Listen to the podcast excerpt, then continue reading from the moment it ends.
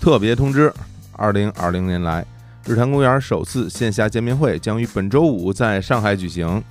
五月十二日晚上七点半，由日坛公园制作出品的播客纪录片《播客风起时》将联合播客观影会，在上海市徐汇区 SFC 上影影城举行线下看片会。届时，我和李叔都将同时来到现场。活动将由警务端会议主播樊一茹、开放对话主播关雅迪、咸宁七主播曹宁共同主持。在现场，我们除了会和大家一起观影以外，还会和观众朋友们以及十几位播客主播欢聚一堂，为大家讲述节目台前幕后的故事。之后还会有专门的互动时段和现场观众交流。现已开票，想来的朋友抓紧报名了。购票方式，请看今天日坛公园的微信推送。本周五晚上，我们上海不见不散。播客风历时的北京放映会以及线下见面会也在筹划当中。北京的朋友，我们稍后见。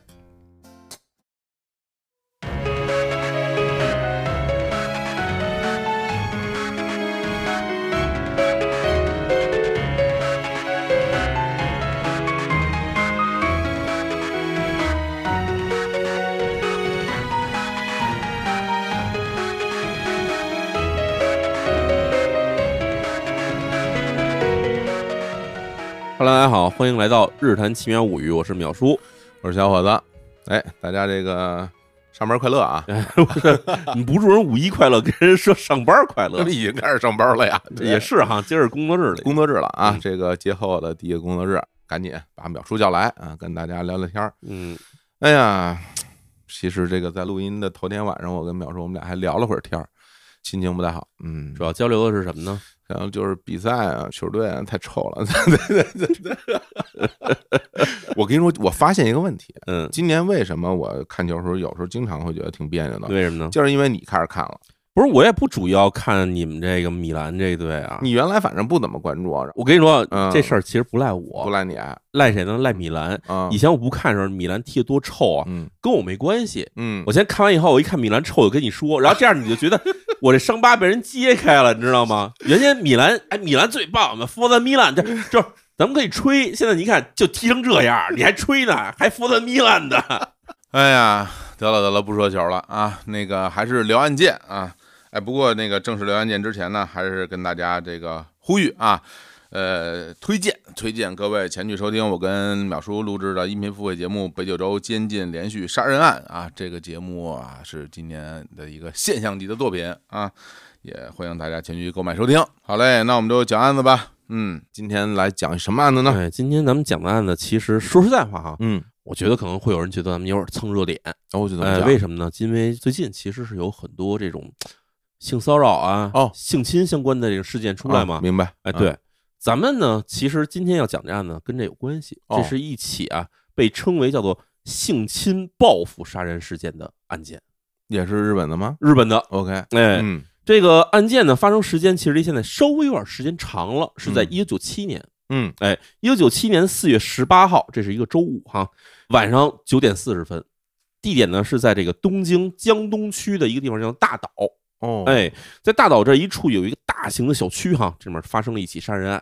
死者呢是一名女性啊，咱们因为保护受害者的隐私嘛，嗯哦咱称之为 A。好，哎，年龄呢四十四岁，嗯职业呢是这个日本烟草公司的一名销售职员，就是柜台。哦，日本烟草公司啊，对，简写写成 JT，叫这嗯 Japan Tobacco。日本烟草公司的职员，他其实就是一个那种在柜台那儿进行销售的这么一个就是售货员，售货员啊，哎，四十四岁，已经中年女性。然后当时发现情况啊，这个伤者当时全身一共有十九处刀伤，哇，而且全部都是那种长刃菜刀的捅伤。贯通商啊，你知道那日本，咱咱经常看那种我知细道长的那我种知菜道刀，哎啊，这种捅伤不是贯通伤，就是没扎穿。没啥穿啊，但是呢，都是这个集中在哪儿？集中在腹部、下腹部以及左胸、右胸，就全是集中在躯干部分。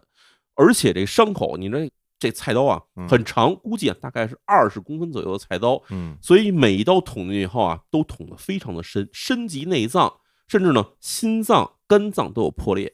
那这明显是要你命来的，当场就是大出血啊。对吧？因为根本就没有任何的说，先是砍呀、什么什么其他的位置全是捅，就是捅。那就是要你命嘛。而且你要啊想想当时的情况，那就是刀刀都能触及到内脏的话，嗯对那其实就是抵住了就是扎。就是其实我们经常看很多那种恶性的犯罪片子里面会有那种犯人拿着刀咚哇哇捅，基本就是这种情况。多的瞅着，哎，啊然后呢，当时就有这个，因为晚上九点四十分左右的时候，其实这个当地住户还没睡觉嘛，嗯，很快人发现了以后就报警了，以后这警察到现场把这个伤者运到医院嗯，然后在这个东京都立的莫东医院啊，嗯墨田区的这个东部的一个医院，嗯然后大约是抢救了一个小时左右，在二十二点三十九分的时候呢，就宣告啊，这个女性 A 就死亡了。嗯嗯，上来就其实算是一个非常血淋淋的现场。嗯那么还原一下当时现场的一个情况如何哈？第一，这个死者遇害地点呢是在一个大型的团地。然后团地，哎，团地啊这词儿咱听众可能不太熟哈来。讲讲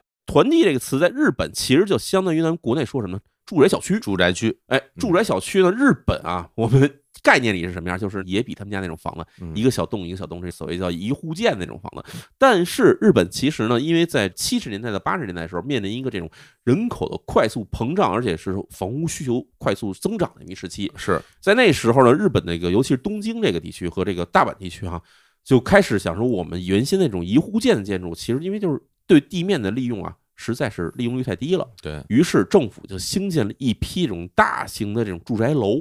但住宅楼还不像我们现在说北京、上海这种大城市里面建那种高层塔楼，还不是这样的。它建的是什么样呢？是那种连在一起一大排的那种房子。是，咱们从小生长在北京嘛，北京二环边上有好多这种房子，嗯，就是楼道巨长，差不多一层可能有二三十户这种样子，然后就是一对大长排的这种房子，高度倒不一定很高，可能也就是十层、十五层以下吧，基本就是这种情况的。嗯哎，这种小区呢，在当时日本，尤其是日本东京的东部地区和北部地区，盖了很多这样的房子，哎呦我板桥区啊，嗯然后我们像刚才提到这个台东区啊，然后包括还有像什么这个江户川区，有很多这种样的房子。是因为我在东京其实玩的不多啊嗯，嗯虽然去过很多次，然后我第一次看到这种比较大型的团地是在川崎，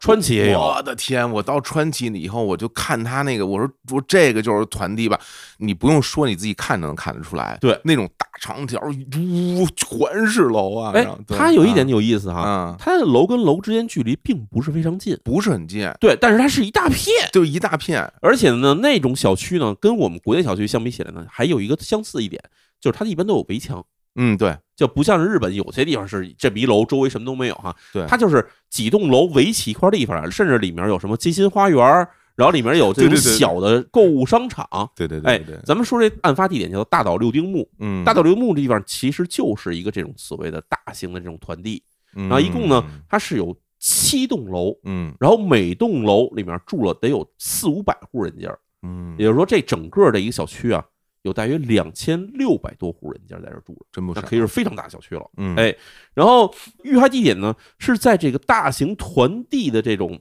楼，它这个楼因为都是高层嘛，嗯还，有电梯，但电梯呢又不像我们现在住的这种小过道里面有两度电梯或者三步电梯，不是这样的，嗯它是有一个有点像那种学校啊或者商场啊之类的，它有一个电梯间，对，就是一比较宽阔的地方。哎，在这宽阔地方，每层每层其实都是有这么一个电梯间的。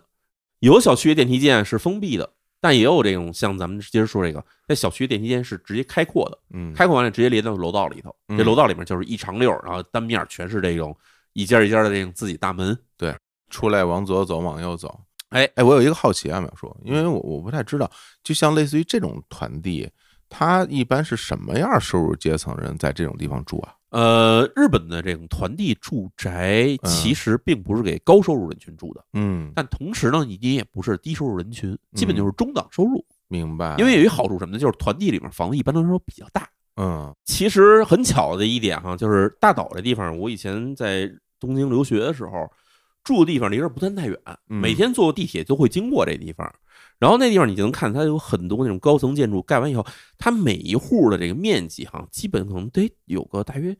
八十平到一百五十平左右，这么大，啊挺大的房子。因为它是不是给单人住的，它一般都是给一家子人住的。嗯，然后这种住宅呢，一般来说的这个一个月的租金，当时哈大概得有个六七千人民币的样子，嗯，就是不算贵，但也不贵不算便宜嗯，明白啊了。。尤其在东京，你这个地方来看，你假如能租一个一百五十平的房子，假如只要七千块钱，那其实算是比较便宜的了。是，所以这种团地呢，一般来说只有两种情况你能有机会搬进去，一种呢就是参加政府的抽签儿，它这基本上的经济适用房，哦，类似于咱们这种公租，有点像公，租房，但是比公租房呢盖的又好一点儿，是，啊，设施好一些。这个呢，要不参加政府的抽签儿，嗯然后政府会根据给你打分儿，比如你有多少人住，家里的收入如何，嗯，东京这边交税情况如何，基本会经过这个给你排个这顺序，然后再抽签儿，这么决定，这是一种。嗯，还有一种呢，就是家里一直在这住着，然后等家里人搬出去以后呢，这房子留给你。明白哎了，，这地方呢，它可能产权不算你的，但是呢，你有使用权。这下我就明白了，因为一一直也不知道是什么样的人群住哎在这样的里边儿，比如大家就可能会很了解，比如在东京这种大城市的室内，然后你去住那种公寓。哎，哎那都比较有钱的人哈，住哎嗯那种高档的公寓楼啊。然后呢，有的那种刚去东京打拼的小年轻呢，就住那种 大家看那种铁皮房子一样的，哎，铁皮房子对吧？然后一户啊，一开一个门进去，你看《重启人生》里边，安藤英到东对京对对也得住那个，没错，是吧？没错。哎所以呢，这种团地房子呀，嗯基本来说算是比较不错的，明白了而且相对来说啊，因为这个团地内部都有自己的设施，比如洗衣店啊、嗯超市啊，嗯然后便利店啊，这些东西基本都会有。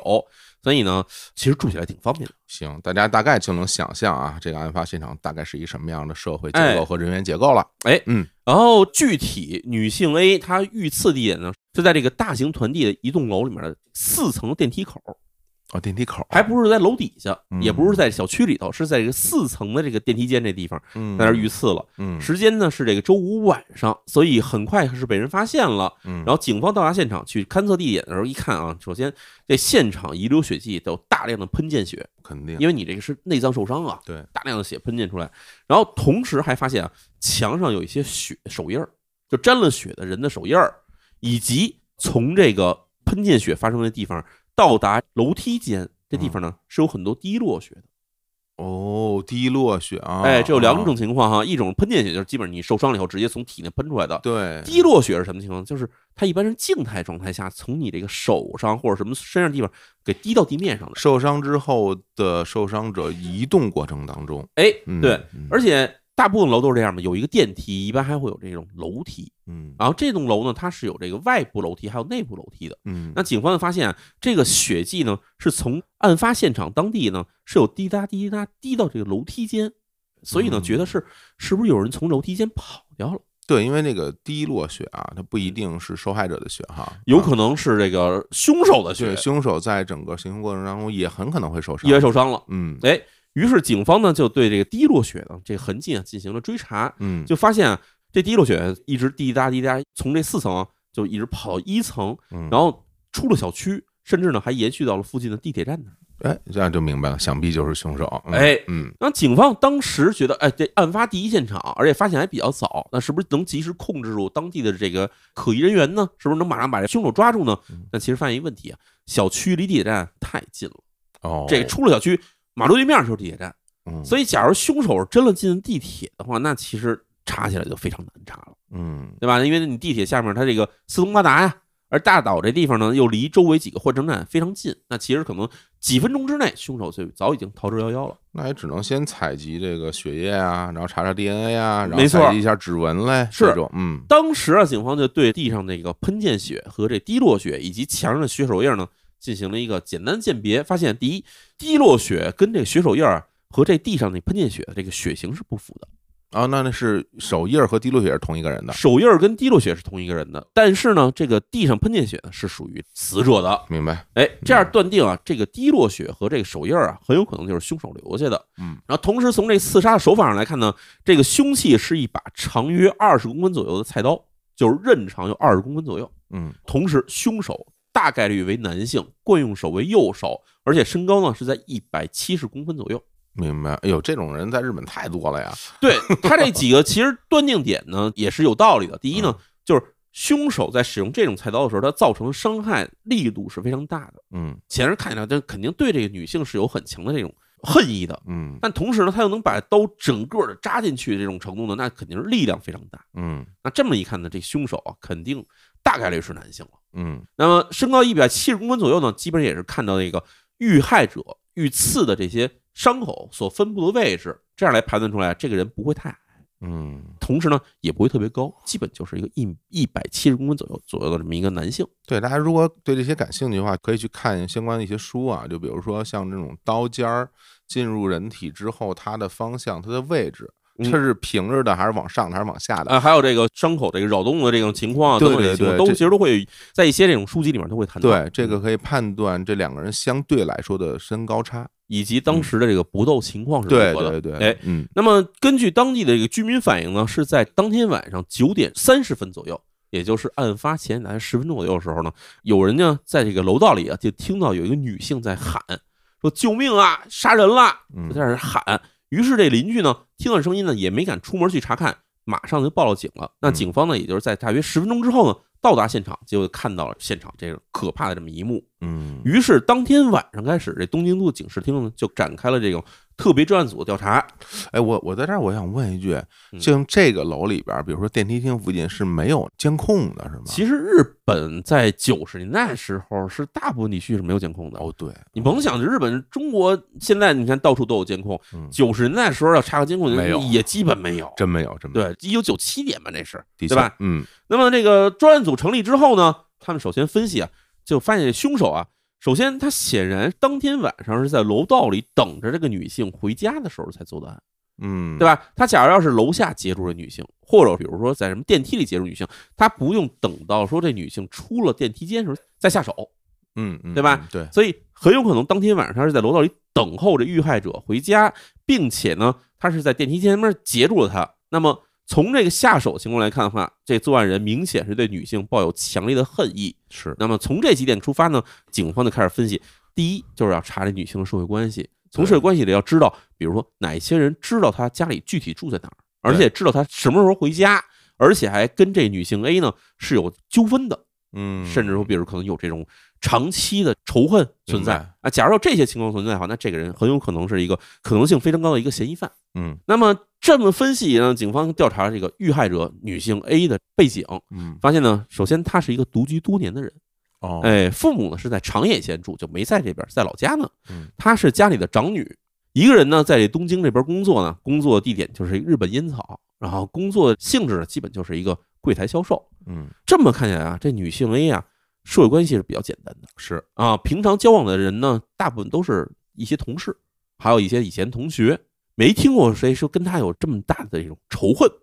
但是呢，警方在继续调查女性卷宗的时候，发现这女性啊，其实之前呢被卷入了一起这个刑事案件。刑事案件，哎，刑事案件，啊，这要倒到什么时候？倒到七年之前，也就是在一九八九年的十二月十九号，嗯，在这天凌晨呢，女性 A 呢，在她住处附近被性侵强暴了。哦，我们把时间倒回到七年前的这个时间点哈，在嗯一九八九年的十二月十九日当天凌晨一点左右，这个女性 A 当时是三十七岁，下班之后啊，喝完了酒就坐这个出租车回家，回到了她现在所住的大岛六丁目附近。下车之后呢，就被一男子搭话啊，跟他说咱们要不要再找地儿再喝一杯去啊？嘿，哎，这女性当时其实是属于喝了酒，情绪比较兴奋的状态，嗯于是就当即就答应了这男的，这两个人就跑到了这个，其实这会儿离家已经比较近了嘛，嗯，就在小区外面的一间小居酒屋呢，俩人就开始喝酒，一边喝俩人就开始聊天儿，因为你知道有的时候这个人啊，喝多了酒以后啊，对一般人或者对这陌生人啊是缺乏一定的这种警惕心理的，啊，完全不认识啊，完全不认识，哦就是陌生人哦哦哦，哎，明白了俩人反正就是哎，咱俩既然碰上就是缘分，那就喝呗，好嘞，哎，嗯结果呢，这女性跟这名男性俩人就在这小居酒屋里一边喝呢，一边聊起来一些这种跟女性啊自己住在这儿的一些情况的一些话题，啊，对，比如说，哎，你是不是一人住啊？嗯呃住哪儿啊？等等这些，都让这人把话给套出来了。当时这女性觉得就是反正是碰上一酒友嘛，咱就喝呗。嗯然后喝到两点多的时候呢，这人店里准备关门了，于是两个人从店里出来，这名男子呢就跟这个女性 A 说啊，反正已经到这点儿了，咱俩也挺情投意合的，对吧？说要不咱们一块儿去这个情人酒店吧，咱俩今晚睡一觉。嗯要开房？哎，要开房去。但是女性当时给拒绝了，嗯对吧？说不行，我得回家。于是啊，这男子啊就顺水推舟的说啊，说那我送你回家吧。哎，两个人呢就往这小区里走，然后到了一比较黑的地方的时候呢，这男子突然就从后面把这女性给抱住了，而且呢对她实施了强吻，吻完之后呢，还舔他的脸跟耳朵，哎呀，哎，反正就是那种就是有点情欲难忍的意思啊。哎，然后当时女性 A 呢就进行了反抗，男子见这女性开始反抗，将女性呢给拖至到这个路边的花坛，将她掐脖子掐至昏迷之后，对这女性 A 实施了强奸。哎呀，所以这是整个的一起这个性侵强奸案啊。实施强奸之后呢，这名男子当时就已经趁黑啊逃跑了。到了当天早上凌晨四点的时候，一名路过的人啊发现了这个躺在花坛附近，基本上是半裸状态的这名女子 A，哦，哎，于是对他进行了救助啊，把他救醒，然后问他说要不要报警。但是呢，女性 A 啊，当时因为其实头脑非常混乱，毕竟喝了很多酒，然后可以说是断片儿了，完全记不住到底发生了什么事情，明白，并没有报警，而是说自己啊就回家了。但是到家才发现，当天晚上带的这个手包啊，女孩一般身边都带手包嘛，嗯手包丢失了，找不着了。嗯，返回现场也没发现。结果啊这女性当天开始可以说是情绪是比较的崩溃的，嗯之后几天一直都处于这种精神非常崩溃的状态下，她也没有向朋友或者向家人求助，也没有报警，因为什么呢？因为当时自己啊过量饮酒，喝的比较多。除了后来下车又碰上一男的之后啊，很多事情她根本记不起来到底发生什么了，甚至她自己没法确定自己是不是真的被这男的强奸了。但是发现自己状态的时候，因为当时衣不遮体、半裸状态嘛，所以很有可能是被强奸了。但是毕竟因为回家以后马上自己洗了澡，然后过了几天，觉得没有证据了呀。在身体上唯一遗留证据是什么呢？就是脖子上有一大片这淤青，哦，因为这是当时被人掐脖子掐的。嗯然后一看这淤青呢，女性啊也发现这时候去上班呀太麻烦，于是啊就跟这公司请了病假，就在家休养着。这是纯断片儿了哈，啊，就是一点儿都不记得了，对啊，那咱们这时候说到这名男性嗯，实施性侵，这名男性到底是什 么人？这人我觉得已经不单单实施性侵了，要那包要真他拿走了，这还算抢劫，我告诉你，哎那可不嘛。 对吧？啊，哎，这名男子呢叫做池田孝，啊，池是持有的池，田就是田地的田，嗯孝呢是孝顺的孝。嗯，哎，一九八九年案发时候呢，当时是四十七岁，哎，单身状态。哦，池田孝呢，一九四二年五月十五号出生于日本统治下的汉城，因为当时我们知道这个朝鲜半岛属于日本占领嘛，所以他是在汉城当地的日本移民，就是日本的殖民者，哎，在那儿住的时候生的孩子。哇，就是现在首尔啊，哎，啊对，啊，然后呢，一九四五年日本战败之后呢，他就随家属呢一块儿搬回了日本。那时候嗯他其实也就三四岁的样子。然后全家当时住的地方呢，就是北九州。然后池田孝在一九五八年从这个中学毕业之后呢，当时是先做了油漆工，然后又做了一个放映员等等工作。嗯，为什么去当放映员呢？是因为池田孝啊就喜欢电影，哦，对这个文学啊、舞台艺术啊这些东西呢都有很强的爱好，但是啊没有太好的文凭。哦，就是他没学过这东西，但是就喜欢。但是呢，因为这个池田孝啊干这些工作属于打零工的工作，哦，哎，收入比较低。同时呢，长相啊，因为我在写案的时候啊啊也看了照片了，嗯，长得是真的挺猥琐的啊，差点意思啊所以，以因为长相啊嗯比较自卑，嗯所以呢，尽管是他这个其实算是一个比较好色的人嗯，但是呢，一直这个没有太好的说能够跟女性啊嗯，正正经经接触交往机会，几乎是没有的。明白。而且他这个人呢，还有一些小毛病，比哦如说，哎，喜欢小偷小摸，哎呦，哎，就是到一九七六年为止呢，这池田孝呢，曾经因为盗窃这个财物呢，两次被捕过，嗯，哎，但是被捕都是属于那种小金额盗窃，嗯所以呢，没有判他，没有判刑嗯，就是罚款，那这也算有案底了吧？算有案底啊。是吧？对，但他就算是所谓的日本叫做轻犯罪明白嗯啊，这么一个东西。在这个一九七六年的时候呢，池田孝呢，哎，遇上了一起事儿。嗯，当时啊，他已经不在北九州市混了，去下关了。哦，哎，过了海到下关这边。没多远，当时呢，因为毕竟以前下关是个军港，对，在日本战后的时候呢，下关呢虽然有复兴，但是并没有像战前的时候那么繁华。哦，下关原来还特别繁华过呢，下关以前又因为它毕竟是军港嘛，军港就有很哦多这种给海军服务的设施有很多嘛哎，呦，我前些年我去的时候那儿可可没落了是吧？嗯嗯哎，嗯是什。么都没有。哎嗯，这个一九七六年的时候呢，池田孝在下关的一间脱衣舞夜总会里边担任舞台灯光。哦，咱之前不是说喜欢这个舞台艺术吗？还是喜欢艺术，哎，就是哎哎，去给舞台上打光，嗯哎，就在干活的时候啊，在有一天去这咖啡馆的时候，偶然遇到了一名啊离家出走的十六岁少女。嗯哎，一九七六年的时候，那个时候日本其实算是一个比较的社会变革动荡的时期，对哎对那时候离家出走人其实非常多。对，遇到这名十六岁的这个少女之后呢，这个池田孝提出啊，说我可以给你住的地方啊，吃我也可以管你，你跟我回家吧。嗯于是这女孩呢，就直接跟他回了家。回家之后，两个人就在家里啊发生了这个肉体关系。嗯，之后，这个池田孝想，对吧？把女孩养在家里头，毕竟啊，十六岁的女孩子，这肯定有各种的想去买这个东西、买那东西的想法。池田孝自己收入不高，于是他想啊，我干脆给她介绍份工作吧。那想让利用人家赚钱了是吧？哎，当时他不是在这个脱衣舞夜总会工作吗？嗯他找到这个夜总会那儿找老板，说我给你介绍一个跳脱衣舞的女孩儿怎么样？这老板一听说你介绍过来，这是一十六岁未成年人，老板说不行，没戏，嗯别想这条事儿。然后这时池田向呢就想，下关的地方毕竟还是城市小，要去个大城市，对人的这个劳动力需求比较高，是不是就能挣点钱什么的呢？哦于是呢，他就带着这个女孩呢，就跑到了一个广岛。哦，广岛哎，嗯来到广岛这儿继续找工作，但是呢，一直没找到一个合适的工作，或者觉得说俩人觉得收入不错的这种活儿，一直没找着。两个人一直寄居在一家旅馆里头，嗯在这个旅馆这儿寄居，你也知道，这池田孝身上也没什么钱，对吧？女孩离家出走，身上更没钱，是俩人这没钱的话，就经常容易争吵，可以说是一边吵，有时候还和好，反正就这么着。前前后后过了一周左右时间，这时候池田孝觉得在广岛这儿也没机会，不如咱再去跟更大城市，哦，咱去大阪那边碰碰运气，因为他听说大阪那边对吧，脱衣舞挺流行的，你去那边你肯定能挣钱。但是这时候女孩呢，其实已经不想在外面折腾了，嗯她有点想回家了。而且呢，之前是给家里打了一电话，跟父母算是道了歉，父母说你就赶快回家吧。于是呢，女孩就跟池田孝说啊，我不打算跟你去大阪了，咱俩就此分手吧。哎哎嗯，就把我放了，我就回家了。咱俩这么着一拍两散得了。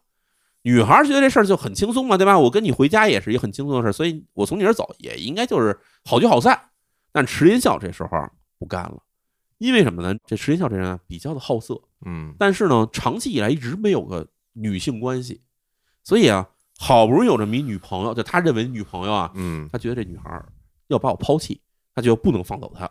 于是因爱生恨，就是他这种畸形的爱啊，产生出了极大的愤怒。趁着女孩儿去洗澡的时候，他就用自己那个浴袍那个腰带进屋，就把女孩儿给生生给勒死了，啊，这就杀人了，就直接气急了。你知道这就是什么呢？就是憋的时间太长了以后啊，这人就急眼了，变态了。哇，你看这没有任何征兆、啊没什么，征兆，就是顶多就有点拌嘴，但是就这么着就给哦对女孩儿给生生给勒死了。哎呀，勒死之后呢，池田孝连夜就逃跑了，跑跑跑到大阪，嗯池田孝就隐姓埋名就跑贫民窟里面报了一假名字，在那儿呢天天打零工为生哎呦，那大阪贫民窟到现在还有呢。啊，有嗯每年都打仗。嗯嗯嗯，然后这警方肯定当天就发现了这个客房里的尸体嘛，是，于是呢就通过各种摸排，到了两周左右时间的时候呢，就在大阪把池田孝当场逮捕。嗯，池田孝被逮捕之后呢，肯定第一时间就是故意杀人罪，直接给起诉了。对啊，一九七七年一月十四号，广岛地方法院呢认定啊池田孝的故意杀人罪成立，但是由于呢池田孝在作案的时候呢属于激情杀人，嗯呃，没有进行任何杀人准备，然后杀人之后呢也没有什么隐藏尸体，所以认定啊池田孝虽然是故意杀人了，但是呢其实属于这个没有准备的激情杀人，于是呢从轻发落，判了他十年有期徒刑。不是十年啊，哎，对，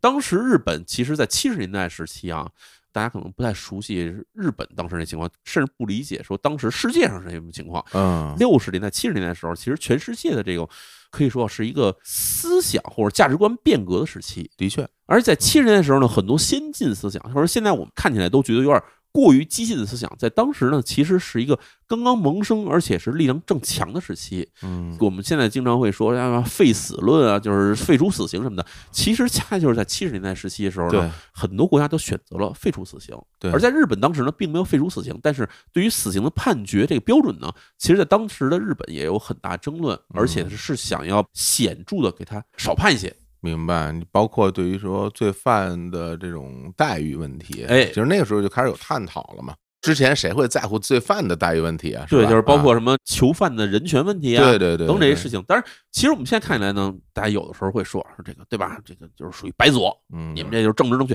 但对于这个罪犯来说，尽管我们说他对吧，他是犯罪，嗯犯罪人都是十恶不赦，你当然可以，就是嗯嘴上这么说，对但其实你应该承认他应该享有基本人权的，你这你不应该虐待他。对，嗯反正无论如何，我是觉得时至今日来看啊，嗯以我们现在的这个感官来看，至少你就算是一个激情杀人，对吧？嗯你也不是一个 murder，但是十年有期徒刑的确是十年是少判了太点儿。轻了，你要考虑一点什么呢？就是第一，池田孝之前是没有进过监狱的嗯这种比较严重的犯罪。是，第二呢，池田孝当时的年龄呢，毕竟不是很大，嗯，所以嗯当时日本法庭的判决的时候呢，考虑两点：第一，第一就是刚才说激情杀人；嗯，第二就是考虑他是不是之后还有这个改过自新的可能。当然像这种案件，比如说放在现在的日本是吧，嗯来判肯定也不会判死，但是对有吧可能会判无期徒刑，但是有可能会会判对无现在其实期会判的严一点。对，因为你的那个被害人是一个未成年人啊，对，然后你就算是一个激情也会这样，所以大家可能会觉得不舒服，但这个就是那个时代的一个，这就是那个时代的那个情时代况的情况这。就是那个 OK，那他就等于是七几年的时候哈，对，一九七七年判了十年有期徒刑10，年嗯然后关呢并没有关十年，没有关十年，嗯没有关十年。到了一九八四年的十二月二十号，那时候池田孝在这个冈山监狱里面关押了近七年左右时间，因为按照各国的刑法规定哈，嗯或者说是一个执行方式上的规定，嗯你判了有期徒刑，那么基本上执行到你有期徒刑的百分之七十到百分之八十的时间段之后呢，你就可以申请假释出狱，嗯，后面刑期你就监外执行。可以，哎嗯所以当时的时候，池田向就得到了一个假释机会，出狱了。出狱之后呢，池田向就算是无依无靠嘛，嗯，赶快去投奔自己的父母。而那人父母呢，已经从北九州搬出来了，就搬到了东京附近的千叶县的船桥市，有这著名了，哎，离啊这个东京是非常近的地方啊。对，搬到了这边以后呢，首先池田孝出来哈，还是先去选择当放映员，去电影院里当放映员，呵，就他这样人也要他呀哎，，喜欢电 影，好啊嗯喜欢电影。然后但是呢，放映员这工作啊，首先收入比较低，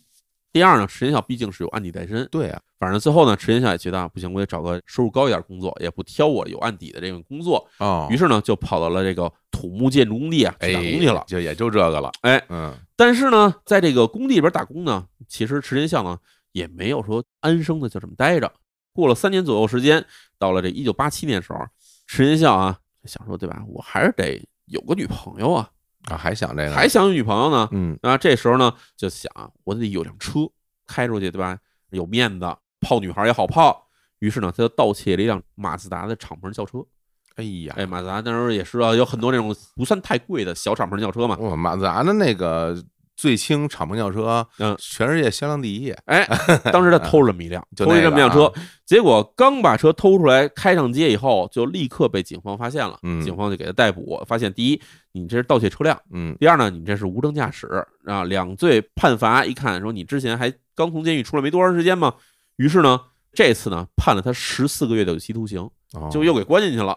于是到了这一九八九年的二月十五号时候，池田孝再次从监狱里被释放。释放出来之后，这回就踏踏实实去建筑工地当工人了。嗯哎，但是呢，就在一九八九年二月十五号他被释放之后，仅仅过了十个月以后，池田孝呢就在江东区的这个大岛六丁目就把本案的这个遇害者 A 呢强奸了。呃，算一下啊，两次盗窃，一次杀人，一次偷车，那算上这一次强奸案，其实是他第五次作案被抓了。没错，我说个暴论吧，嗯，就这种人改不 好啊，对，其实呢，你说尽管你说他每次作案的时候这手法都是不同的，对吧？嗯有的时候盗窃，有的时候杀人，有的时候是强奸，嗯，但是可以看得出来，就是这个人呢没有什么法治观念，对他没对，我想说的就是这个，没有什么社会性的观念，就是是因为你接受过惩罚，嗯你接受过这种法律的制裁，当你出来之后，你没有意识，对，就是说我不能犯罪这事情，对他没有这个意识，对他没有这个意识，对所以在他眼中就是他想去做的，他就做了，就是冲动也好，或者说他意识对，其实无法是自控。对，他是主导着自己行为的，完全是暴力性行为对，。所以我讲的他没有办法改造好，就是这个原因啊，嗯因为这么多次了，嗯，那咱把这案情再说回到这个强奸案里面来哈。好，强奸完成之后呢，这个池田孝当时是把女性 A 的手包呢从现场就给带走了，拿走，嗯哎，，拿走了。他目的无非就是一点，就是为了获取财物。哎嗯但是呢，他在翻这里面东西的时候呢，他就发现了这个里面有一本这个女性的手账。哦，当时日本基本上人手一本手账，为什么呢？没有智能手机，嗯记点什么东西，记个日程，记个联络方式，记个电话什么的，全写在手账上。嗯，就咱小时候家里其实也都有电话本嘛，对，就这么一个东西，他一看啊，这里面写着女性的真实姓名、工作地点、电话全写在上面了。嗯于是呢，他就把东西留下来了。在这个强奸案发生过后一周，池田孝主动打电话联系了 A，而且打的电话呢，还不是说这个女性 A 家里电话，直接打到了女性 A 的工作地方。故意的，哎，就是往那儿打，嗯，然后说，哎呀，当时那天晚上呢，跟你说个事儿，我带着照相机呢，嗯啊，那时候日本有那种一次性照相机，说啊，我把你的裸照都拍下来了。如果你要是想把这些照片要回去，也好办，你给我十万块钱，嗯，十万日元，啊，十万日元，嗯你给我十万日元，我就把这些照片还给你。嗯你要是不答应，或者你要敢动什么心眼儿报警，那么我就把这照片寄到你们公司去，嗯而且我还跟别人说你被我强奸了。好，这就属于敲诈勒索罪，哎，但这个事儿你发现其实里面有一个非常扭曲的地方嗯是什么呢？池田孝是恰好利用了性侵受害者的一个恐惧心理，嗯因为什么呢？在性侵之后，还有两个事情是让这恐惧更大的给放大化了。第一呢，就是社会的不包容性；嗯第二呢，就是他人的窥私欲。嗯，对你，看啊，一半儿以上的，这是一个统计哈，一半儿以上的性侵受害者不愿意报警，为什么呢？第一，就是他知道一旦自己被性侵了这事情被曝光了以后，周围人看他的这个方式就会发生变化。假如咱举个例子来说，胡总，嗯你在街上钱包被人偷了，或者你车窗户被人砸了，把东西抢了，别人会怎么看呢？觉得你倒霉，倒霉，觉得你可怜。受害者，哎，嗯但是呢，假如说你是被性侵的，嗯，那周围人会怎么看你？周围人会觉得脏了。哎呀，啊嗯，让人给糟蹋了。哎呀，假如说普通犯罪，别人是同情的心理看待的话，嗯，那么其实对于性侵受害者来说，他被人看待的方式其实是一种猎奇的，甚至是带有鄙夷的眼光看他的。真是古代人的想法呀，真是，对吧啊，那遭受了性侵，你还不敢去外面说，因为你往外说话，你觉得我会受更多伤害，嗯，但是会导致什么呢？导致这犯罪者更加猖狂，是，对吧？反正我性侵了那么多人，也没有几个报案的，我也抓不着我，那他就会更加肆无忌惮去作案。而且呢，甚至像本案里面来说，池田孝明明是一个性侵强奸案的作案者，嗯他竟然有脸来反过来去威胁受害者，这事情就简直太莫名其妙了。对，咱还是用刚才的例子来说，胡总，你在街上钱包被人偷了，嗯你这正生气呢，你想对吧？我钱包怎么被人偷了呢？这人接一电话，人说：“我跟你说，我把你钱包偷了，你要是不给我更多的钱的话，我就把这事儿告诉别人。”嗯你觉得这事情你听着就觉得可笑吗？可笑啊你找死吗？嗯，但是这事情呢，放在性侵的案件里面来说，确实经常出现的一种问题。的确，等于说到现在，受害者他其实也没有选择去报警哈，他们不敢报警啊。明白？那你想，嗯再说更远一点，嗯咱说性骚扰。哦那性骚扰的社会压力呢？咱们听起来性骚扰好像没有性侵那么可怕，嗯但其实呢，他遭受社会压力是更可怕的。哦，这怎么讲呢？哎，你想啊，咱们就说活动，嗯哎咱就不当活动说了，咱说我，呃哎没人就说我吧，没事儿，别别啊说我吧，啊对，我说我，啊啊我出去跟人说，哎呀，我被人性骚扰了，哦，大家知道我长什么样儿，嗯长得五大三粗的这德行，那不在乎长相这个，哎，但是呢不再长，相哎啊，但是啊我只要说出去，那肯定会有人说，说你这人怎么事儿那么多呀？嗯，对吧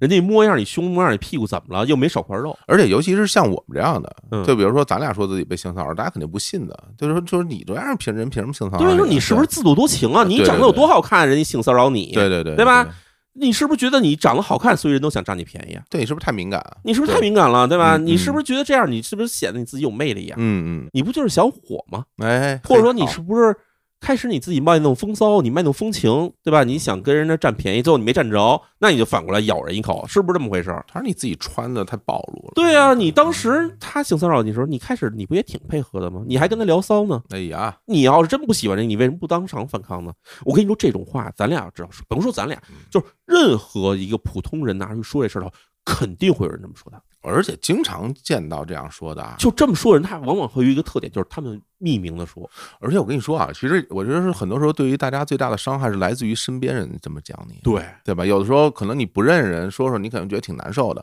对但是你会发现你身边甚至亲戚，甚至于对嗯最亲近的人，对，他也会这样的语言来说你，然后你就会觉得这个世界就把我抛弃了。就没有人站在我一头啊！对就是对明明我是个受害者，对对对，你们为什么都指责我？对或者你们为什么用这种眼光来看待我？嗯我是一个无辜的人，嗯，对吧？咱们就说性骚扰这种事情，其实不是少数啊，而且还有一个更大问题，这个其实在日本叫另外一个词，叫做权力骚扰。啊权力骚扰是什么情况？就是对方是一个比你权力地位更高的人，比如说你的老板，嗯，比如说你的老师，比如说你的长辈，哎，他就借着自己，哎，我是一个长辈，我是一个对吧？这大咖，我对你的关怀，以这种方式来对你进行骚扰，嗯那这种过程中你觉得难受吗？难受。哎，最近我看一电视剧，其实特别也跟这有关系，什么？就是咱现在说那个《漫长季节》，《我特别火，漫长季节》里面有这么一段儿，这个当然其实有点剧透哈，啊嗯，就是女主角儿她其实是有一个养父，哦哎哦，就是反正这两父经常就借故让这个女主角跟她自己俩人单处一个房间里面，然后养父拿出来，对吧？我给你买件花衣服，买件花裙子。这女孩反正就那我拿回试吧。养父说别拿回试，试试看你尺码合适不合适，你现在换上。你这就这种压力，你知道那种感觉，你就非常不快。你当时看的时候，尽管我是个男性，我当时看我觉得这太恶心了。啊 听你说就特恶心了。然后尽管女孩进了洗手间就躲起来自己换衣服，嗯，然后出来，这个养父呢，其实看起来还是一个那种慈祥的人那种样子，哎，有点像那个德高望重老先生的感觉。哎，你看这衣服多好看，跟你小时候穿的似的，洋娃娃似的，蹬蹬袖口，还看看你这花边儿给你葫芦平了，看看都不都平整。但这些所有行为，让人看起来特别不适。为什么呢？就是你这是在利用你身为长辈、身为一个大人的这种地位，用这种方式你去得到自己的那种可以说是快感，同时把这种性骚扰行为施加给对方，这个过程实在太恶心了。哎，哎呀，当然说太远了哈，啊，没咱事，说回来，说哎没咱说事回没事咱说啊，对，接着讲。那这时候其实咱就说啊，性侵受害者也好，呃，性骚扰受害者啊，其实面临的压力两方面，一方面是社会压力，另一嗯，方面是社交压力，就咱刚才已经提到了。是，那么案件里面这个女行 A 呢，当时其实也面临这种压力，嗯那就是说，对吧？我要是不给她十万日元，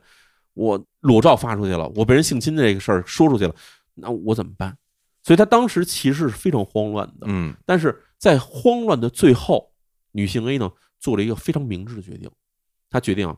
报警，报警，尽管我没有她强奸了我的证据了，嗯因为过去了都一周多时间了，身体上有伤也好，这些东西其实都已经养好了，嗯，但是我就找警察报警，我就把这事儿说清楚。真好。而且我在这儿，我多说一句啊，嗯，其实有没有证据，让警察来看。对，别自己判断。对，你说不好的，对嗯很容易有的。那么这个案件，当时嗯女性 A 去了警察局报案。嗯，这次呢，日本警察还算在线哈，嗯没有像以前似的很拉胯。嗯警察说呢，强奸这个事情呢，我们现在虽然没法取证，但是可以确定一点，他把你包拿走了，对啊，所以这个是抢劫罪。对啊，那么我们可以用抢劫罪以及他对你进行这个人身伤害的罪名嗯，逮捕他。包括后来的勒索嘛，哎，这算勒索，这些都是罪名。对，就算强奸这案子咱们找不着罪证，没法最后定他，但是前面这几个也够他喝一壶的了。于是警方就跟他说，你就跟他约约一个地方，最好约一个公共场所，嗯，这样我们好埋伏，然后去当场抓住他。而且非常好，跟他约，然后带着钱去，然后把钱给他，他一拿，OK，这就坐实了。哎，所 以呢，当时石田孝提出啊，说要十万日元。啊嗯这女性呢，当时其实呢一直没有答应。嗯然后呢，这次石田孝打电话过去过去问她说：“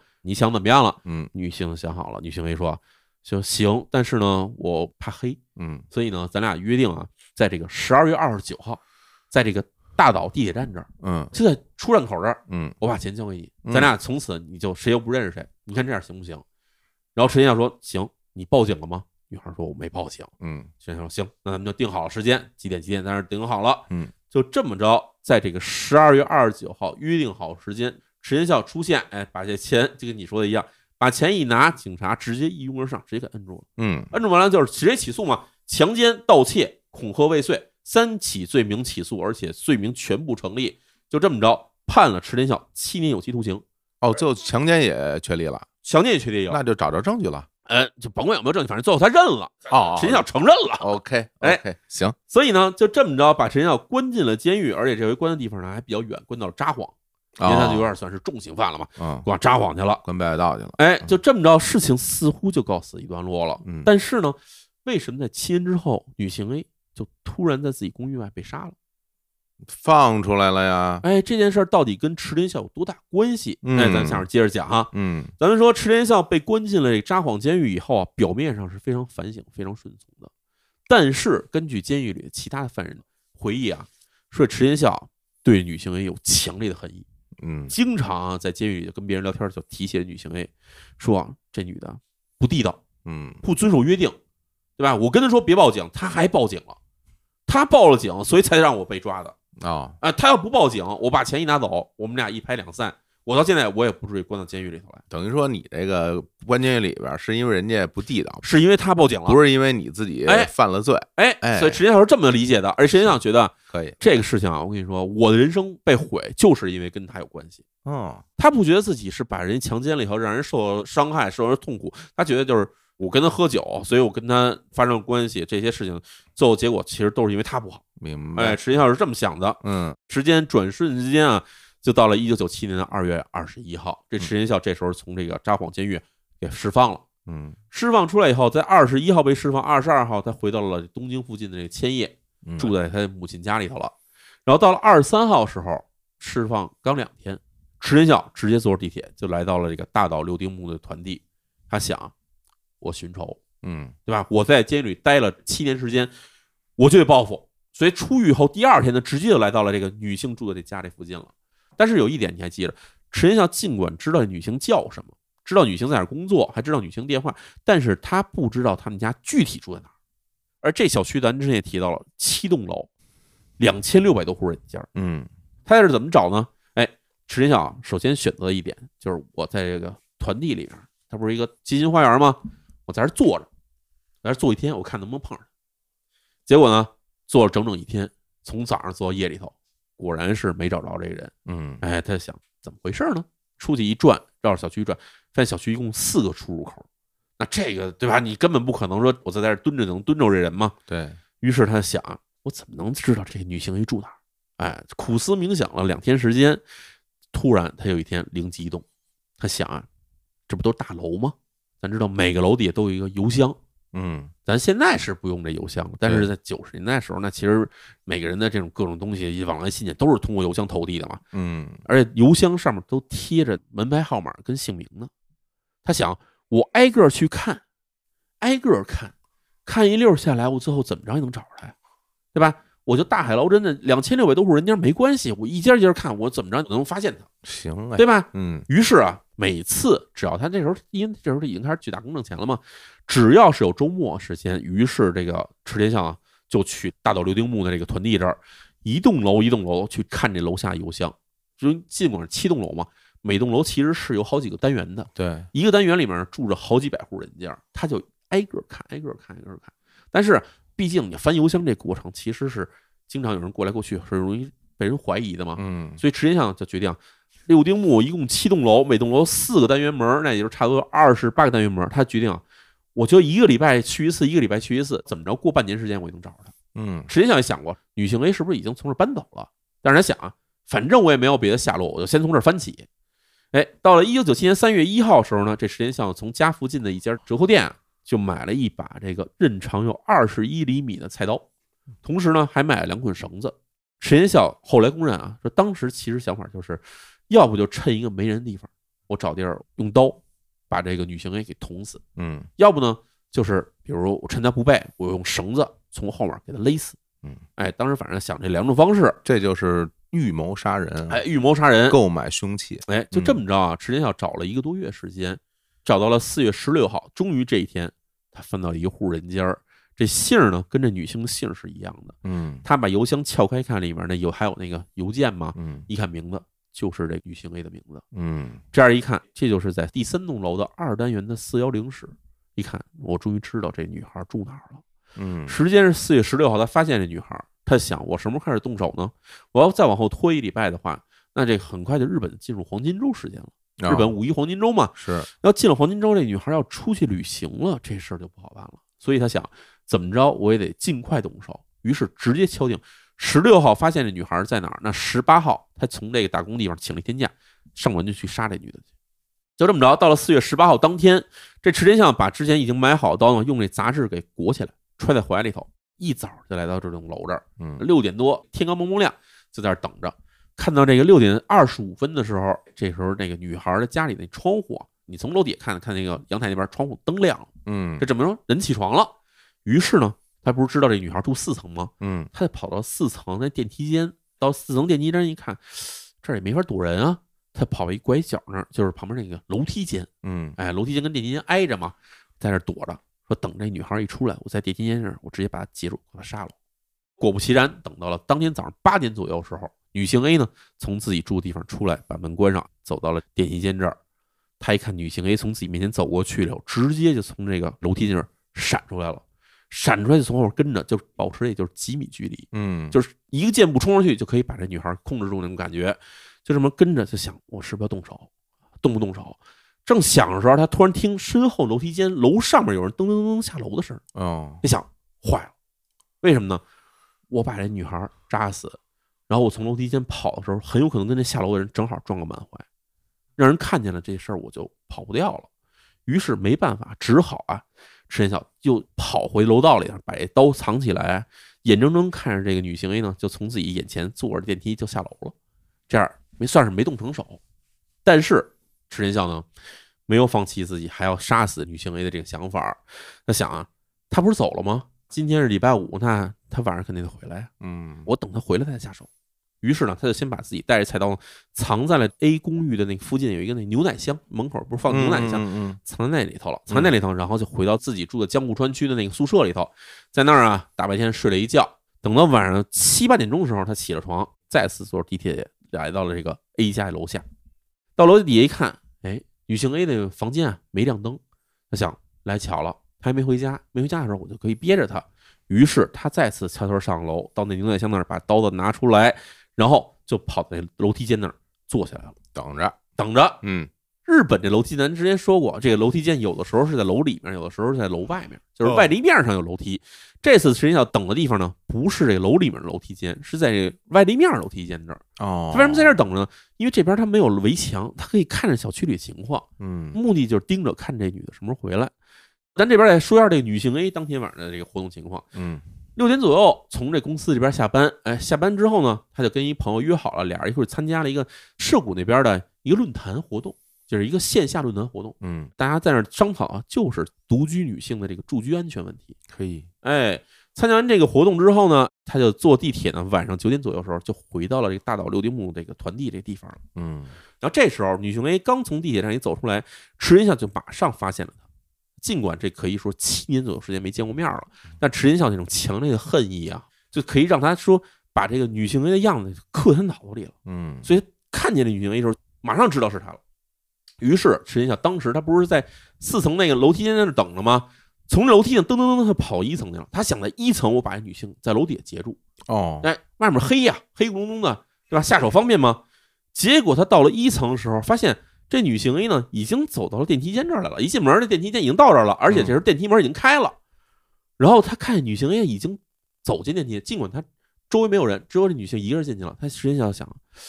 对吧？这时候我要把她放走，这不就错过了吗？嗯我再追她追不上了，于是他也就追进电梯去了。然后进了电梯，女性 A 当时其实是吓一跳的，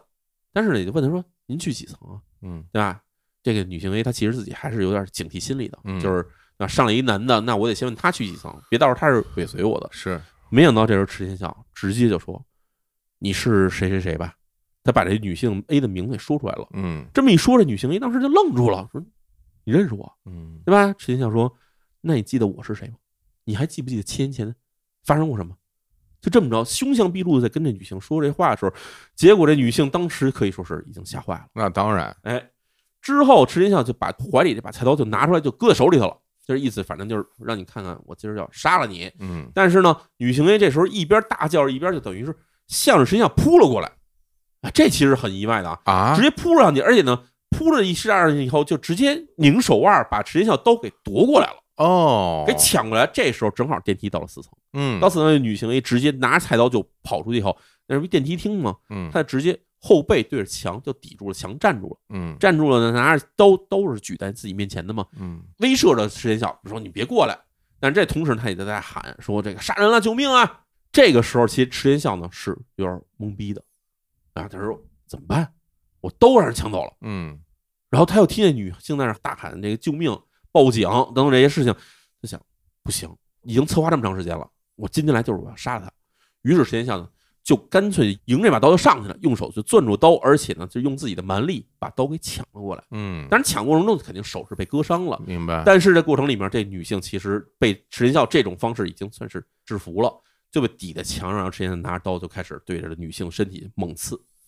然后扎了，咱之前说扎了十九刀嗯啊，刀刀是触及内脏的那种程度。扎完以后，池田孝啊发泄完心中恨意，等于是把女性当场可以说是刺死的时候，完了这时候他还想，我得赶快逃命，来不及包扎，就把这刀呢就藏进怀里，沿着这楼梯间呢就跑到楼下，然后跑出小区，向地铁站就逃走了。嗯他跑到地铁站里的时候，池田孝意识到一个事儿，一看自己身上手也破了，身上还有血，因为你刺杀人的时候你没有任何的防护，对这个喷溅血是会反弹到自己身上来的。对，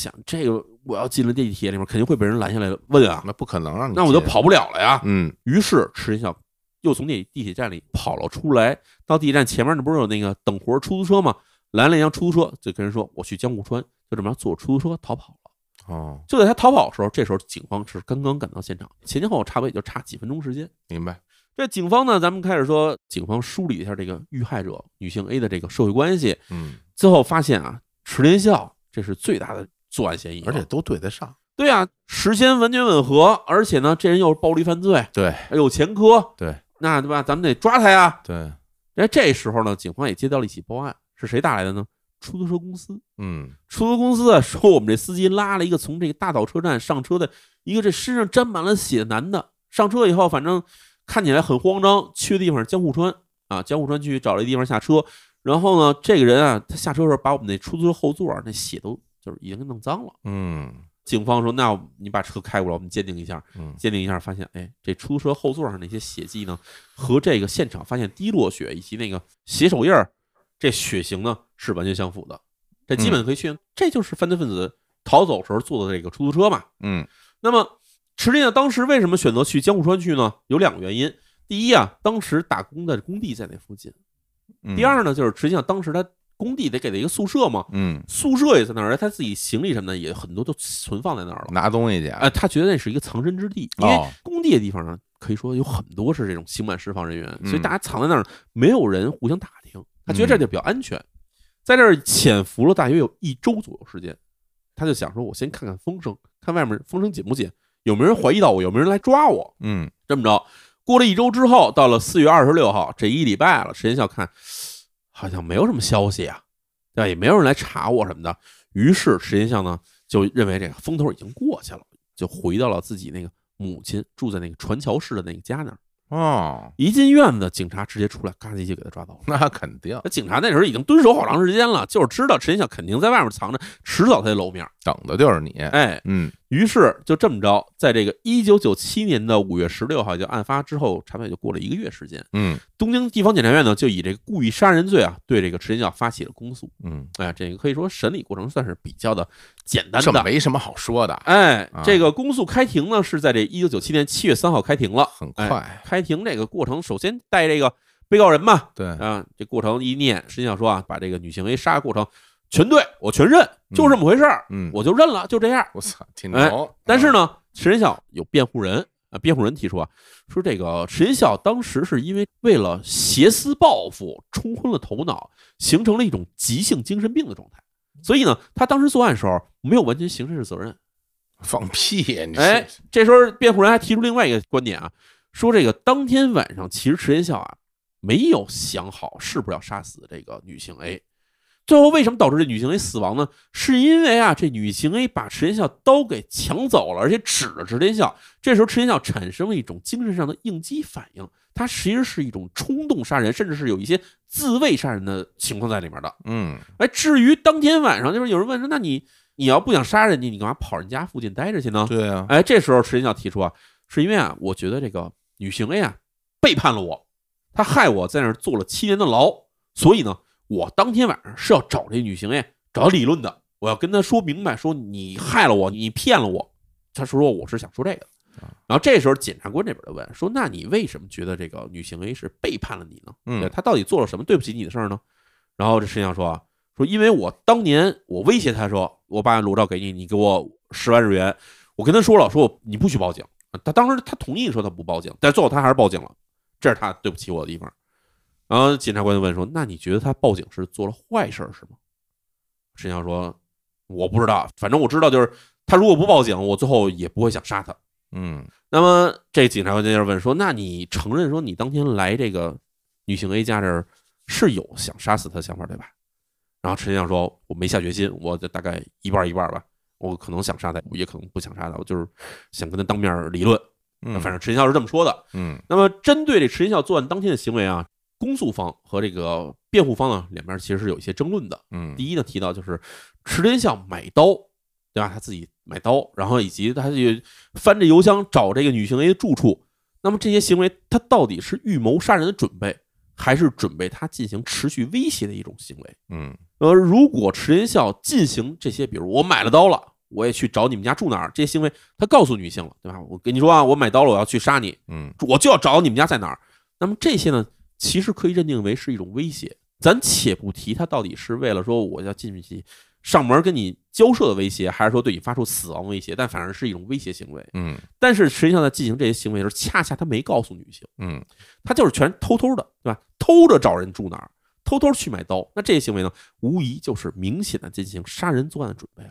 是，嗯，对吧？这你要是想威胁人的话，你肯定会，对吧？我给你一些压力，我要让你知道说我，对吧？我奔你来了。但是就想把你杀掉的话，我就会不会告诉你这个事儿，我就会藏着这些事儿，最后给你出其不意的一个袭击。是现在这个公诉方和辩护方，其实大家针对的是一个对于作案动机的确认，以及有明显是否有确立杀意的这种确认。对对吧？对，那么第二点，对于石田孝行为的争论，还有就是当天石田孝，咱们刚才说过，当天上午石田孝是有机会杀死这女性 A 的，对，但是他没动手。嗯那么这个呢，是不是属于作案中止？嗯，那作案中止给大家解释一下，什么叫作案中止？就是作案者啊主动选择放弃犯罪行为，或者在进行犯罪行为的过程之中呢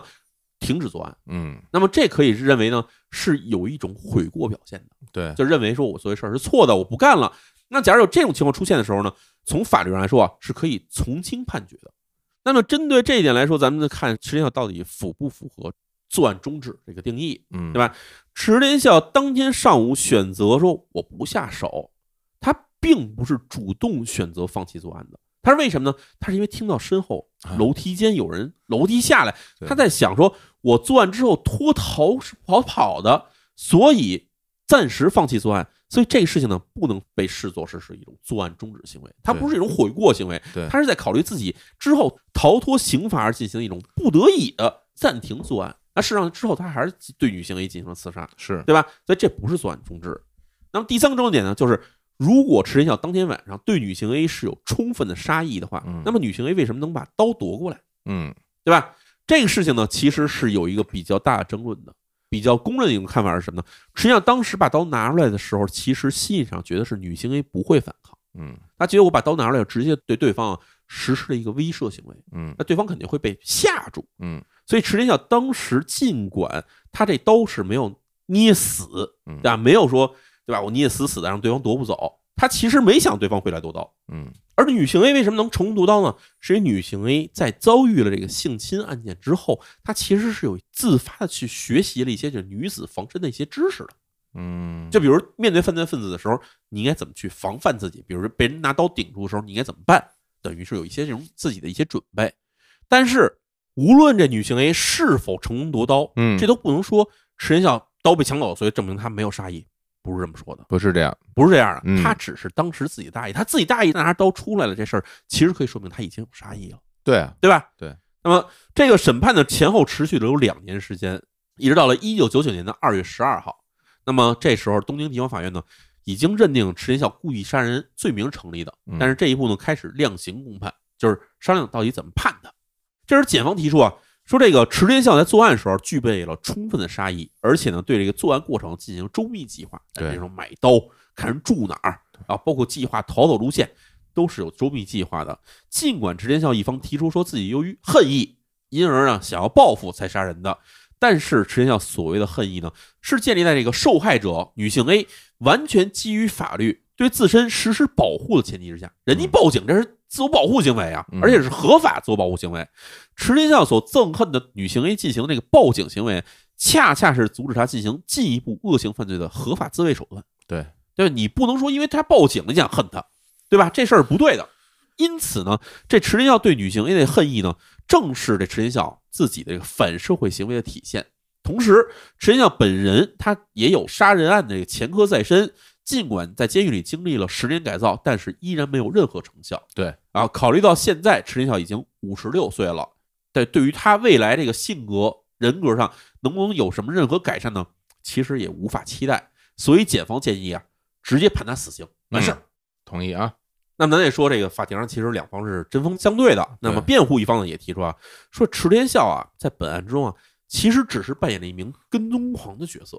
出自于他这个被害者女行为的这恨意，所以呢，他就执拗的去寻找这个被害者的住处。同时呢，尽管池田孝事前准备了携带了这个凶器刀具，但事实上池田孝在案发当天呢不具备充分的杀意，他携带刀具呢也只是为了当面对这个遇害者女行为进行一个威胁行为。所以啊，你在考虑到陈晓整个的作案过程呢，他其实作案准备进行并不充分。他尽管只是想了说我怎么找到这个女行 A，然后怎么去威胁她，但是呢，逃跑路线他自己没有计划，所以这个人啊，他并没有进行充分的作案准备。本案之所以会最后变成这样一起悲剧呢，它原因呢，并不是出自于图财害命，实际上不是为了抢人的钱。第二呢，从这个被告池田孝角度来看呢，他其实认为这件事儿呢是一起感情和伦理上的纠纷啊，所以呢，辩护方提出啊，说最终造成这个被害者女性 A 的死亡呢，完全是一场意外，是一场意外导致的死亡。哎，就这样，两方的这个辩论呢，到了一九九九年五月二十七号，嗯东京地方法院呢就做出了一审判决，听一下，哎，判处呢无期徒刑，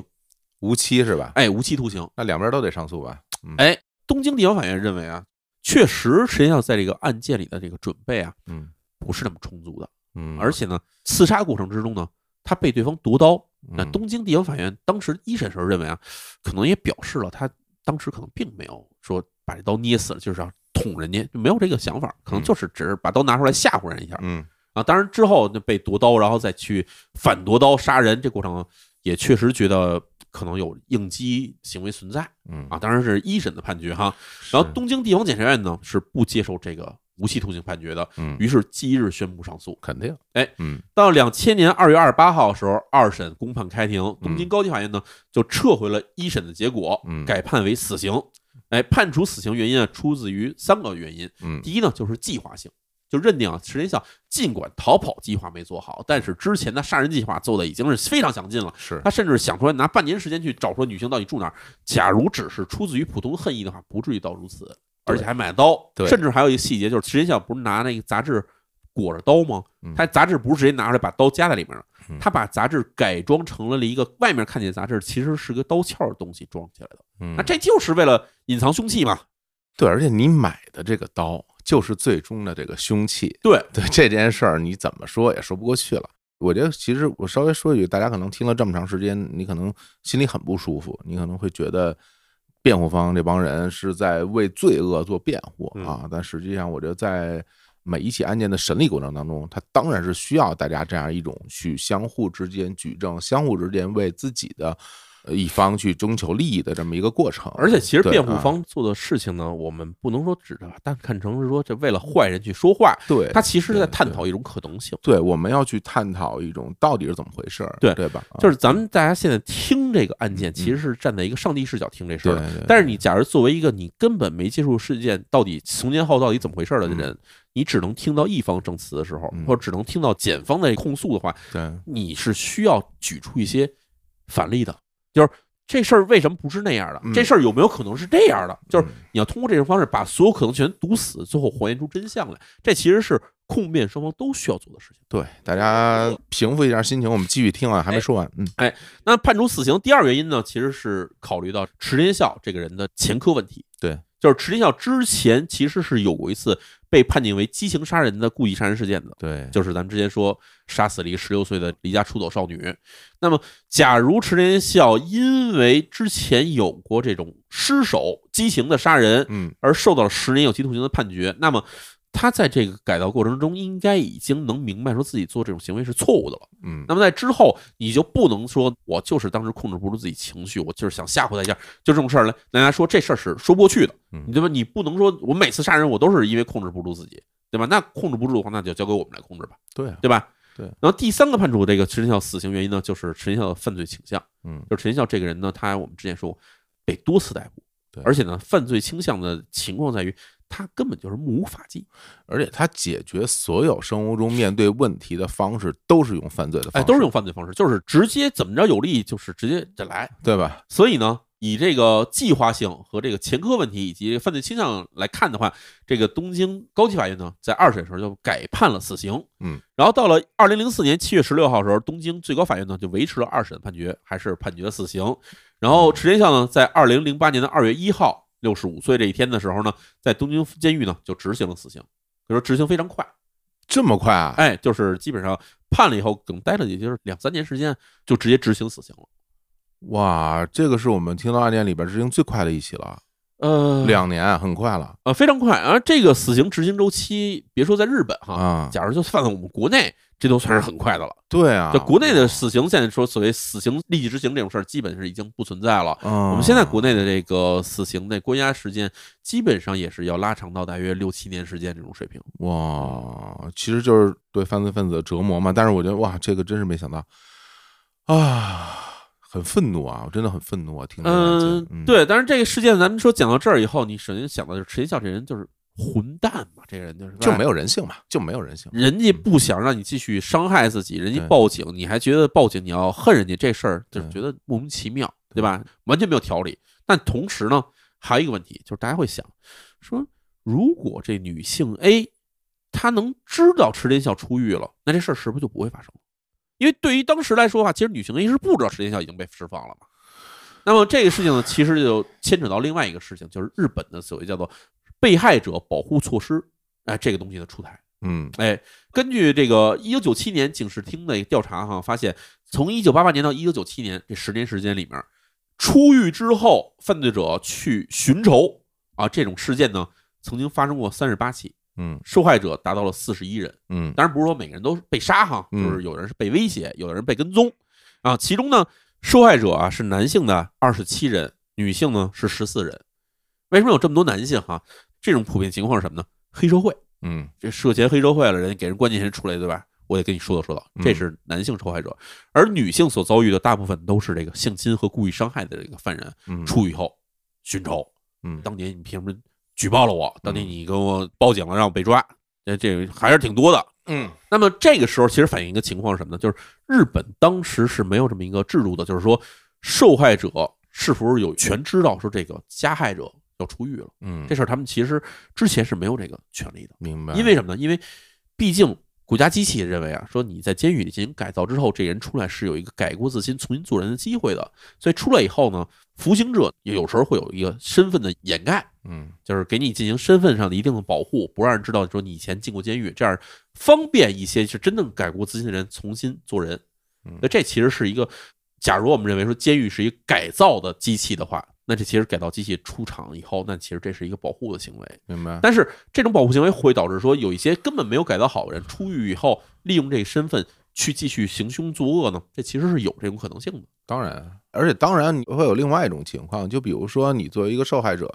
然后对你加害的人他进了监狱，然后你觉得他的量刑过低，嗯，然后等他出来之后，你继续对他进行报复，这种行为也是会有的，哎，都会有对吧？这种行为也是会有的。对，所以呢，在这个一九九九年四月，也就是案发之后过两年时间，嗯，日本的那个检察厅哈就实施了一个叫做受害者通知制度，明白？就是要求啊，涉及人身伤害的案犯在出狱之前呢，对受害者和其家属呢进行告知。嗯啊，，当然这是一个可以申请的，就明不白是说强制告诉你。嗯因为有人觉得说这人出来不出来什么的，我不想再受到这方面伤害，你别告诉我。嗯只要你申请的话，那么检察厅这边呢就会告诉你说这人在什么时候什么时候会出狱，以及他出狱之后去往哪儿都会告诉这个受害者和受害者家属。嗯然后这一这个通知制度呢，在二零零一年三月份时候呢，哎，又受到了一个扩大嗯，就是这个被告知对象呢，原先只有受害者和受害者家属，但之后呢，也扩大到了发生案件时候的目击者、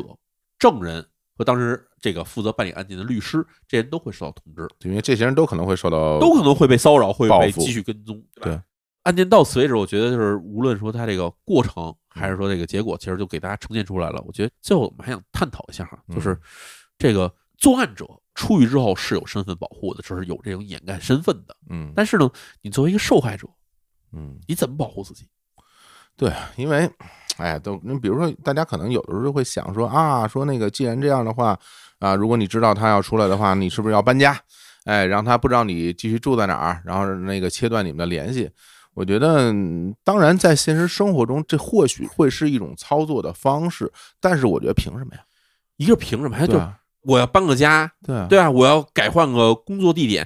很难的。我对啊凭什么就是他出去了，我要躲起来呢？对对，凭什么我要躲着他呢？对啊，但是呢，有时候你在现实生活中遇到这个问题的时候，你会你也会觉得说，如果是这样的话，那我面对这个威胁，我该怎么办？对啊对我该怎么办？，哎对所以就是我会觉得这里边，其实对于这种故意伤害罪，它如果有一种强制的这种隔离的手段，嗯一种监控的手段，之前咱俩探讨过那种啊，嗯比如性侵这种东西嗯，像那种电子脚铐这种东西，哎啊哈，这东西其实我觉得是非常有必要，是不是？就是嗯，你给他带一个印记，对啊就是随时可以跟踪到他的印记。这嗯印记可以，比如说终身带，对终身携带，一直带着他。嗯他只要接近你多少范围之内，那其实警方就得到报警，嗯，那么直接控制他，就给他进行更多的强制性措施。我觉得这个东西其实尽管看起来可能第一，他会花费很多的钱财，嗯，利用很多公共资源，但是呢，这对于刑事案件的受害者来说，我觉得这是必要的，这是一种保护行为。对，而且大家有的时候可能就会想啊，说什么像什么犯罪分子出狱之后，然后他也应该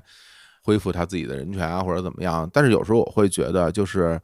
其实某种方式的操作是对于个体犯罪的一种震慑。也就是说，如果当你知道你犯罪之后要面临一个什么样的结果的时候，对那你就是会要去思考一下是否要这么做。当然，就像本案的这种犯罪分子，他可能不会想这个事儿，因为他根本就没有这根弦儿，他对他不会想这种东西，对吧？哎对，但是我觉得，对于另外相当多的一些犯罪分子来讲，他可能就会去思考一下，我是不是要去承担这样严重的这么一个后果。所以在很多时候去大家去探讨说犯罪分子的人权，这时候我有的时候会有一点点想法，就在于说，嗯如果你犯了罪，你应该受到一些惩罚吧。你受到这些惩罚，那你要自己承担这个后果，对吧？不然的话，简简单单犯个罪，然后待一年就出来之后，这事儿跟没发生过一样，我觉得不公平啊。对，其实这也就考虑到，就是我们所谓司法系统里面的一个很大一块儿，就是你这个惩罚或者说对改过自新系统到底怎么去运行这个事儿，对吧？对啊你给他关到监狱里，你说关几年这个事情，就是真能对所有人都起到一个良好作用吗？我嗯觉得很难说。当然，而且对于像本案中这实际上这样的人来说，他不光没有起到好作用，反而让他的恨意越来越强大了。是啊，那嗯这种情况来看，我觉得我们很难找出一个方法或者一个手段，能够说放诸四海皆准。这个事儿只要拿出去，一切问题都能解决当然。只有一种方式，就是这人犯罪了，你就给他杀死哎，对啊，！只要犯罪就枪毙，只要犯罪就枪毙。那这可能是一种方式，但这样的话又变成了酷刑了，某一种极端那，就是太极端了。嗯而且这跟那个整个的地区经济发展状况是有很大的关联的，对吧，淼叔？没错，就比如说你这个国家和这个地区，你们现在经济是一个不错的状态，那对于很多犯罪分子，你当然可以去对他进行一个长时间的关押哎，或者是一个当他出狱之后，你对他进行一个非常全面的去监控。嗯，对，进行一定程度上的社会隔离。对这个东西，你需要社会经济好到一定程度，然后是对包括人力、物力资源都在线的情况之下对，当你知道所谓是为什么大家有一句话叫“乱世用重点”，为什么乱世用重点？因为没有人管啊，因为那时候大家没有钱，没有那么多精力，管不过来了管不过来，那怎么办呢？那就那就枪毙呗，那就杀死呗。但是我觉得这两种平衡要结合当前大家这个社会时期所处的状态，然后找到一个好的办法。是。对，我觉得反正本案来说呢，其实我觉得最大一个问题是什么？嗯就是池田孝本人这个人啊，他其实就是一个反社会人格的这么一个人，这特性就存在在这 儿。我有时候真的会觉得，其实你看啊，法律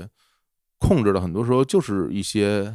所谓的人性，嗯，就是他其实这个状态，他就是这么一个人，对或者他就是这么一个个体对。然后你去约束他，其实是为了让他这个个体的这些性格不去伤害到更多其他个体的利益，也嗯就是说，所谓不伤害到其他群体的利益。对，那比如说，如果他一个人在一个孤岛上生活，他其实呃爱怎么着怎么着，没人管你。对，这就是我们说的社会隔 离嘛，对啊，对，是社会吧隔？离。啊，对，所以现在我觉得，让我们现在说在节目里想出一个好方法嗯，很难，对，很难。然后我觉得只能是采取一些反什么方法，就是不断的给这个社会啊有各种各样的情况出现的时候呢，对我们想到一些打补丁的方式，对技术，用新的技术，对用新的管理方式，对吧？吧？你能给更大限度的把那些已经改造好了，或者说是有心改造的人，嗯给他分别出来，说这些人他确实回归社会是 OK 的。我们不能说把他们关一辈子嘛，对吧？有人可能就是轻犯罪，有人可能就是真的当时年轻时候犯了一些蠢事儿。对，那像有的人就是这种文明不化、罪大恶极这种人，你说给他放出来的话，那其实就是等着他下一次爆炸。 OK，那也希望大家能够平复一下心情吧，也是一个挺挺悲惨的案件。嗯，，对这个案件里边，其实真的你想想这个人的丑恶嘴脸哈嗯，就是明明他是一个性侵的作案者嗯，哎，反过来还有脸去要挟别人，受害者真是完全无辜的人。而且人家做所有的方法其实都是对的，对，对吧？他报警也好，他自卫也好，这都是对的。真是。今天呢，这个案件就跟大家聊到这儿，哎非常感谢淼叔，我们下回再见，嗯，下回见，拜拜。拜拜。 thank